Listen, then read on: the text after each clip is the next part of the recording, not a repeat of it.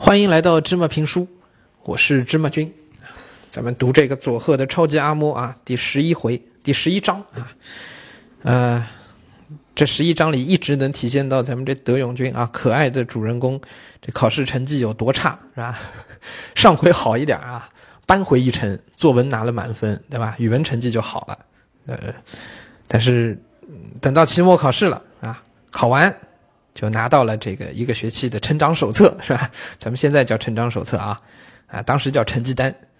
芝麻君带大家看看这个德永君的初中成绩单啊，有多惨啊！书上有啊，体育五分，数学五分，社会两分，语文一分，英语一分，理化两分，音乐一分，劳动三分。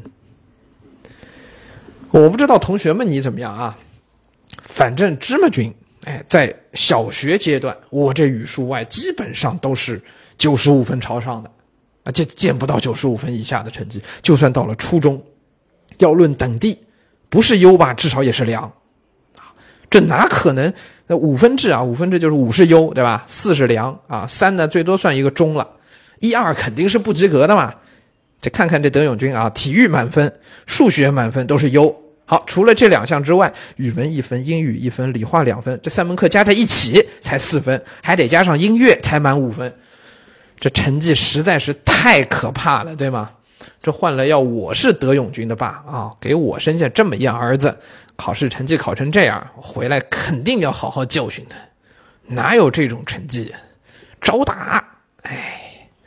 好，不说了啊！再说大家觉得芝麻君很可怕是吧？其实我也不见得下得了手，但我真觉得这个成绩是太吓人了啊！所以像这种成绩单啊，即使像德永君这种对学习这么不上心的棒球队队长，他也会觉得不好意思。哎，这毕竟坐班级里倒数几名啊，不是什么光彩的事儿，是吧？我们现在同学不要说成绩不好啊，你就算成绩好，妈妈对你还会有进一步的要求，对吧？哎，数学考试考了九十八分，很多爸爸妈妈还都不满意呢，是不是？哎，呃，当时德永军自己也不好意思了啊。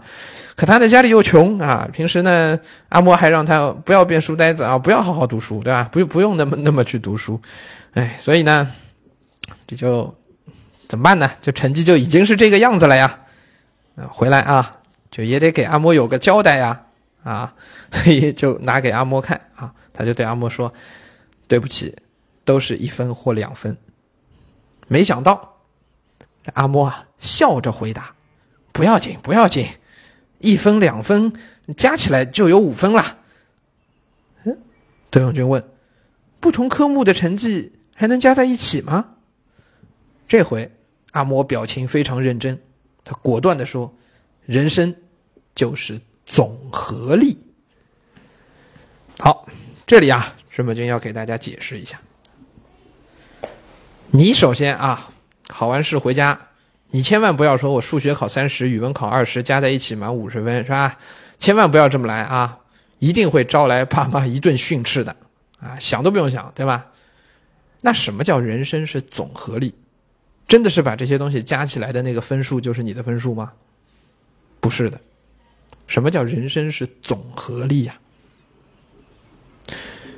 当你大学毕业，踏上社会，你很快就会发现，人和人之间的竞争，你在社会上能不能有自己的一席之地，并不取决于你某一样能力有多突出。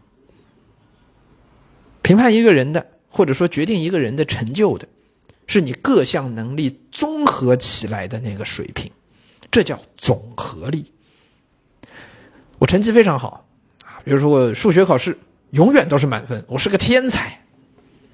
但是我语文成绩非常非常差，我根本没有办法顺利的把自己的思想感情、把自己的想法表达出来。同学们，你觉得这样的人在社会上会很有竞争力吗？